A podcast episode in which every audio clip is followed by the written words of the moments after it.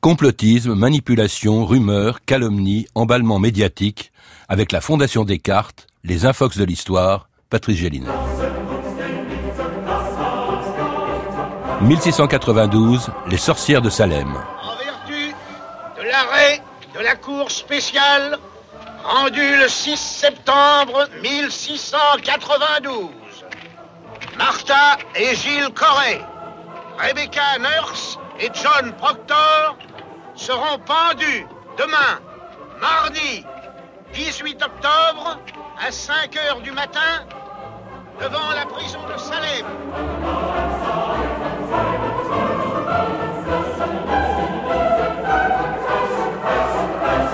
En 1953, à New York, on pouvait voir la première représentation d'une pièce d'Arthur Miller, Les sorcières de Salem. En l'écrivant, le dramaturge américain voulait dénoncer la chasse aux sorcières qui sévissait au même moment aux États-Unis. Arthur Miller s'inspirait d'un procès en sorcellerie qui, au XVIIe siècle, avait défrayé la chronique dans un petit village du Massachusetts pour en faire une allégorie du macartisme, cette espèce de folie collective qui, en pleine guerre froide, avait poussé les États-Unis à traquer les Américains soupçonnés d'être des communistes. De la même manière que 260 ans plus tôt, on avait accusé une centaine d'habitants de Salem et pendu 20 d'entre eux parce qu'on les soupçonnait d'être des sorciers. Tout avait commencé en 1691 par le comportement étrange de la fille du pasteur du village. Salem est la proie des démons. Voici leur première et leur plus innocente victime. Depuis des mois, un pouvoir malin la détournait de moi. Il y a des sorcières parmi vous, gens de Salem Et ma fille est ensorcelée. Bertrand von Grunbeck, bonjour. Bonjour. C'était un extrait du film Les sorcières de Salem, d'après la pièce d'Arthur Miller, l'histoire d'un célèbre procès en sorcellerie qui s'est déroulé à la fin du XVIIe siècle au Massachusetts, une des treize colonies anglaises d'Amérique avant qu'elles deviennent les États-Unis, une époque d'ailleurs à laquelle vous avez consacré un livre passionnant dans lequel vous évoquez cette affaire. Alors euh, aujourd'hui, comme on ne croit plus beaucoup aux sorcières euh, ni au diable, eh bien on se demande, on a du mal à comprendre de comment euh, ce qui s'est passé à Salem en 1692, si on ne se replace pas, dites-vous, dans le contexte religieux, politique et social de l'Amérique de l'époque, et d'abord le contexte religieux, c'est-à-dire euh, au Massachusetts, le puritanisme qui règle au fond la vie quotidienne de tous les habitants de Salem. Oui, alors la Nouvelle-Angleterre et notamment le Massachusetts est une colonie très particulière parce qu'elle a été, elle a une population très homogène d'Anglais qui sont arrivés entre 1620 et 1640, tous venant de la même région, East Anglia, donc le sud-est de l'Angleterre, et ils sont sont des puritains, donc ils vivent leur religion intensément. C'est une société de village où tout le monde se connaît. Euh, Boston n'a même peut-être 10 000 habitants et c'est une société qui souffre euh, à la fin du XVIIe siècle parce que de génération en génération, il y a cette perte de cette mission religieuse, de cette foi, et c'est une, une société en plein doute en fait dans les années 1690 et qui a perdu sa charte euh, coloniale en 1684, qui a subi une révolution en 1689 avec le renversement du gouverneur, gouverneur nommé par Jacques II. Donc il n'a plus de, de gouverneur, plus de charte. Euh, et en même temps, c'est une société en guerre, puisqu'elle est en guerre contre la Nouvelle-France et l'Acadie. Hein, c'est les guerres euh, anglo-françaises. Avec les Indiens qui attaquent régulièrement Exactement. effectivement euh, Salem, notamment la région de Salem. Tout à fait, qui sont alliés alliés aux Français le, plus souvent. Et d'ailleurs, du fait de ces guerres, il y a des, des réfugiés qui s'installent à Salem et dans les autres petites villes, et ça déstabilise la, ces petites sociétés. Cela dit, la religion est très pratiquée, et dans cette religion, comme d'ailleurs dans l'ensemble du christianisme à l'époque, eh on croit au diable, on croit aux sorcières, on croit que le diable est responsable de tous les malheurs du monde. Il y a aussi un autre phénomène qui explique peut-être ce qui a été de règlement de compte qu'ont été toutes les dénonciations de sorcières, ce sont les querelles de voisinage. Il y a notamment de grands propriétaires qui se jalousent euh, entre eux. Tout à fait. À Salem, il y a en fait une, il y a la ville qui est tournée vers la mer, le port, et il y a aussi une ville tournée vers l'intérieur. Euh, en fait, c'est une partie de Salem qui souhaite son autonomie depuis une dizaine mmh. d'années et qui ne l'obtient pas. Euh, ils veulent créer leur église, ils veulent pouvoir choisir leur pasteur, ils veulent pouvoir décider de, du, du, taux d'imposition et la, la ville euh, port, disons, refusent. Donc mhm. il y a une grande frustration de la part de, ceux qui habitent le village, disons. Alors autant de facteurs qui se sont conjugués pour que se déclenche cette affaire, qui commence, vous le rappelez, Bertrand von Riebeck, au début de l'hiver 1691-92, avec euh, des jeux d'enfants en fait qui cherchent à, deviner euh, l'avenir avec des méthodes un peu magiques que leur apprend la servante du pasteur de Salem, qui est originaire des Caraïbes, qui s'appelle Dituba. Oui, servante et esclave d'ailleurs, parce qu'il y avait quelques esclaves quand même en, Nouvelle-Angleterre. Et euh, donc ces trois jeunes filles, dont la fille et la nièce du pasteur, ce qui est très important, qui euh, qui s'amusent entre elles à deviner l'avenir. Donc c'est de la magie. C'est essayer de deviner l'avenir, c'est essayer de deviner la volonté de Dieu. Donc ça, c'est c'est gravissime. Ah oui, c'est un euh, péché, c'est un péché très grave. Tout à fait. Bon, elle, pour nous, elle s'amuse, mais pour les, les, les, adultes et notamment le pasteur, c'est gravissime. Et donc, elle, euh, elle voudrait en fait savoir qui elles épouseront un jour, mais elles sont petites, elles ont entre 9 et 12 ans. Et donc, elle, euh, elle fabrique une boule de cristal avec du blanc d'œuf dans de l'eau, dans un verre, et elle voit un cercueil. Et donc, panique. Euh, et donc, elles sont prises de convulsions dans les, dans, les, dans, les, dans les semaines qui suivent. Il y a un médecin qui vient. Et ça, c'est un moment très important dans l'histoire parce que le médecin aurait pu dire qu'elles étaient malades. Pas du tout. Le médecin va dire qu'elles sont hors sorcelées. Quelle est la cause de ton tourment? Dis-nous, qui vient te troubler ainsi et te fait tant souffrir, Abigail? Qui vient te mordre? Je ne sais pas, je vous assure, je l'ignore. Alors de quoi souffre-t-elle? Réponds, dis-moi qui vient dans ma maison. Qui te tourmente de la sorte? Décris-moi ce que tu vois la nuit. Donne-moi son nom, mon enfant. Qui est-ce? Dis tout bas. Alors la, la, dénonciation de Tituba déclenche euh, euh Bertrand von Rumbeck une véritable machine infernale, vous le rappelez, sous la pression de leurs parents, d'autres jeunes filles euh, qui avaient participé au jeu de l'époque se mettent elles aussi à, accuser d'autres femmes. C'est un, une véritable, vous parlez même d'une épidémie qui se produit en très peu de temps. Tout à fait, parce qu'en quelques mois, et c'est ça qui est très particulier dans l'histoire de Salem, parce qu'il y a eu des, des affaires de sorcellerie en Nouvelle-Angleterre avant, et il n'y en aura pas après ou très peu. Hein. C'est le pic et la fin en fait. Parce qu'il y a une concentration à la fois géographique, c'est qu'un petit village, et en même temps il va y avoir 40 personnes qui vont être, disons, possédées, comme on disait à l'époque, et qui vont accuser en fait, au-delà de ces trois jeunes filles, et il va y avoir au moins 150 personnes qui vont être accusées de, de sorcellerie. Euh, c'est énorme parce que avant cette période, il y a à peu près euh, à peine une centaine dans toute l'histoire de la colonie. Donc il y a une très forte concentration. Alors au début, ces accusations frappent d'abord euh, des femmes qui sont rejetées euh, déjà par la communauté pour leur mauvaise réputation. Euh, par exemple, il y a une mendiante, Sarah Good, qui est, qui est soupçonnée de jeter des sorts. Il y a une autre femme, Sarah Osborne, qui avait capté l'héritage des enfants de son premier mariage pour les donner à son amant. Enfin bref, elles ont mauvaise réputation. À la limite, personne ne s'étonne quand on les accuse de sorcellerie. Tout à fait. Mais la, la sorcellerie, pour les puritains, est une déviance. Et c'est aussi une rébellion. Et cette rébellion peut prendre différentes formes. Elle peut être euh, euh, la contestation, la contestation vis-à-vis des pasteurs, la contestation vis-à-vis de sa position dans le monde et de ce qu'on pourrait dire le mécontentement. Elle pourrait être aussi la séduction, pour euh, parce que 80% des, des, des sorciers étaient des sorcières en fait hein, euh, pour la Nouvelle-Angleterre. Et donc, si vous n'aimez pas votre position dans la société, et l'ambition peut être aussi une forme de mécontentement, puisque vous n'acceptez pas la place que Dieu vous a donnée. C'est une forme de contestation et de rébellion. Et il faut insister sur le fait que la sorcellerie est considérée comme un crime très grave, puisqu'elle est punie de mort.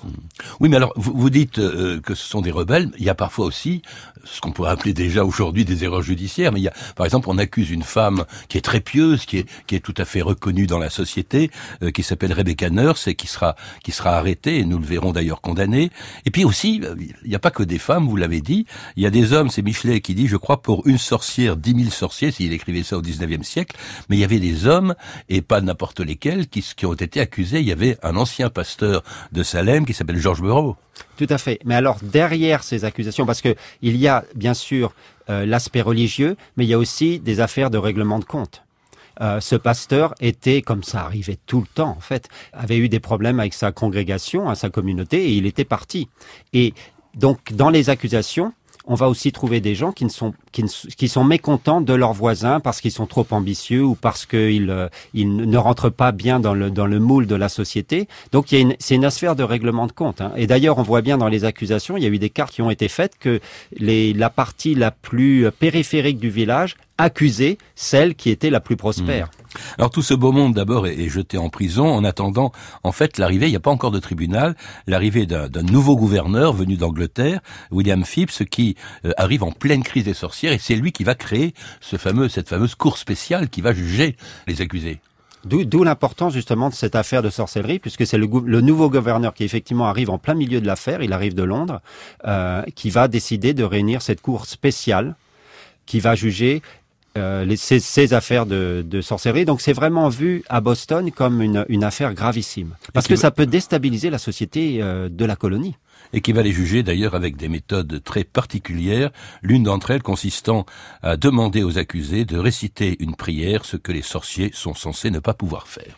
Notre Père, qui êtes aux cieux, que votre nom soit sanctifié, que votre règne vienne sur la terre comme au ciel.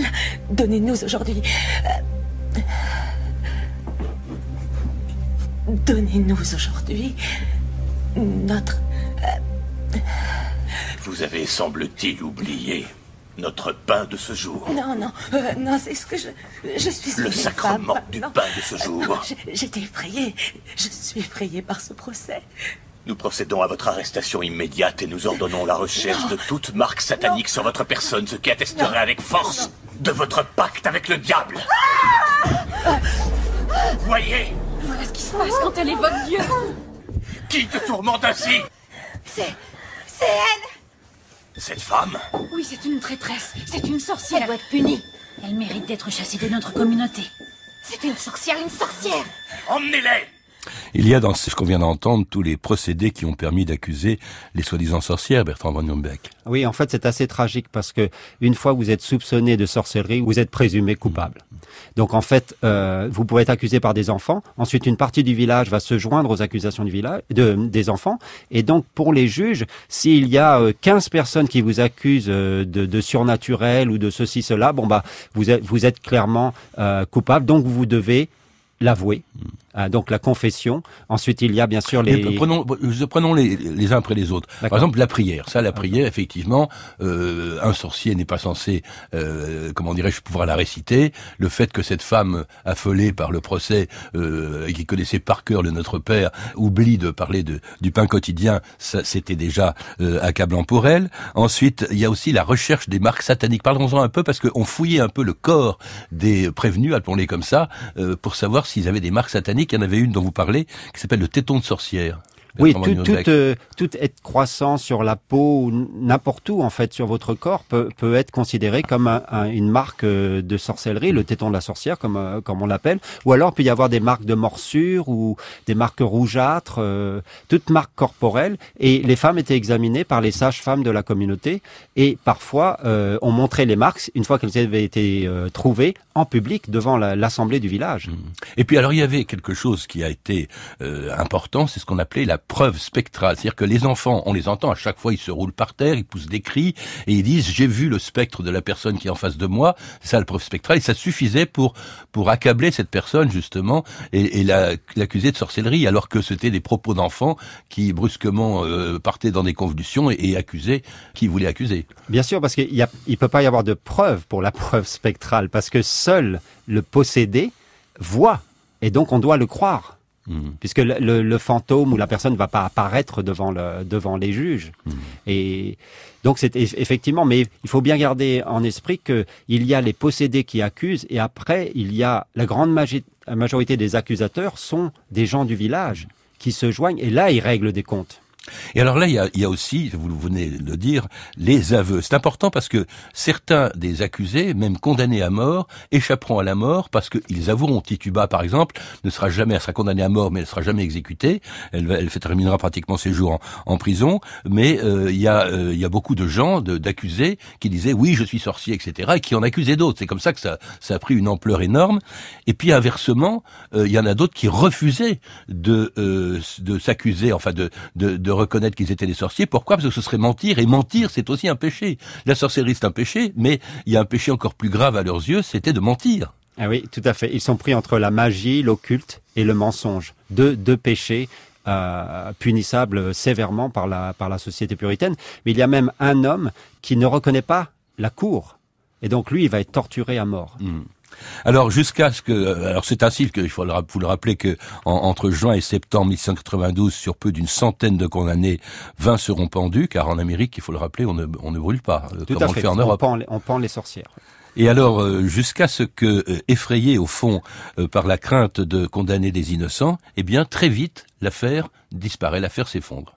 Oui, parce qu'en fait, euh, pour deux raisons. Principalement, il y a un pasteur qui est très, un théologien, disons pasteur et théologien très influent dans la société du Massachusetts, qui est à Boston, qui s'appelle Increase Mather. Il est tellement influent que c'est lui qui est allé à Londres chercher le nouveau gouverneur.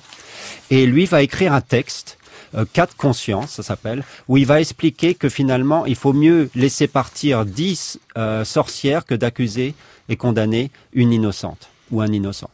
Et donc il va, il va mettre en doute cette, euh, cette preuve de, du, du spectre et ça va mettre fin euh, mettre fin au, au, procès en octobre, euh, d'autant plus que ça prend des proportions incroyables parce que la femme du gouverneur va être accusée de sorcellerie. Alors on va pas en tenir compte. Notable. Au début, au début, on ouais, au début, effectivement, on, on, se moque éperdument de, de, la condamnation de des mendiantes, etc., des femmes dont j'ai parlé, les toutes premières accusées. Mais là, ça devient effectivement grave et ça concerne absolument euh, tout le monde. Et, et, si je peux me permettre, c'est aussi la preuve d'une rébellion. Hmm. Si on accuse la femme du gouverneur, ça, c'est une rébellion.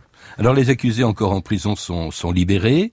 Euh, ils seront même indemnisés, mais alors beaucoup plus tard, près de 20 ans plus tard. Alors oui, alors dès, dès euh, alors à partir de donc en, 700, en octobre 1792, le gouverneur suspend cette cour. Euh, et en 93, il va encore avoir d'autres euh, procès par une autre cour et ils vont tous être euh, acquittés en fait, acquittés ou graciés. Euh, et plus tard, il va y avoir des juges qui vont regretter en fait leur condamnation et exécution. Il doit y avoir une espèce de repentir de la part des juges. Et de grand silence, hein, parce que finalement, j'ai l'impression qu'on ne parle plus aux États-Unis, dans ce qui est devenu les États-Unis, dans ce qui sont devenus les États-Unis, on ne parle plus de cette affaire, pratiquement jusqu'à ce, jusqu'à cette, cette chasse aux sorcières euh, que condamne Arthur Miller en 1953, 260 ans plus tard, comme s'il fallait euh, oublier euh, ce, ce moment embarrassant de l'histoire des États-Unis. Tout à fait. Alors on en parle au lendemain de la guerre de sécession, parce qu'il faut bien comprendre qu'avec la victoire du Nord, la culture de Nouvelle-Angleterre, et on le voit avec Thanksgiving, qui devient une fête euh, nationale euh, au moment de la guerre de sécession en 1863. Donc une fois que le Nord gagne la guerre de sécession, la culture Nouvelle-Angleterre va se diffuser dans tout le pays. Donc on va s'intéresser, en 1867, va y avoir une étude, avec d'ailleurs une transcription du procès, publié, mais après c'est l'oubli total euh, jusqu'en 1953 où justement Arthur Miller va devancer les historiens puisque lui-même victime du macartisme va écrire cette pièce qui va avoir un retentissement euh, phénoménal aussi en Europe. Mmh. Et les historiens vont lui emboîter le pas. Et en 74, il va y avoir une étude euh, socio, euh, socio-économique de cette affaire. Et puis après, plusieurs livres dans les années 80 et 90. Au fond, on est resté d'une certaine manière très actuel. Ce n'est plus des sorcières que l'on condamne, mais ce sont des communistes avec, avec le macartisme. C'est aussi, je pense, à une affaire tout à fait récente en France, euh, qui s'est produite en 2015, c'est l'affaire d'Outreau, lorsque une vingtaine de, personnes ont été accusées sur la foi de, des, témoignages d'enfants, ont été accusés non plus d'être communistes ni des sorciers, mais, mais, euh, aujourd'hui, euh, euh, enfin aujourd'hui en, en 2015, c'était les, les, pédophiles, un réseau pédophile. Alors oui, tout à fait. Pour le macartisme, on retrouve le même phénomène où on pense que le mal est à l'intérieur de la société et il faut éliminer certaines personnes. Ouais.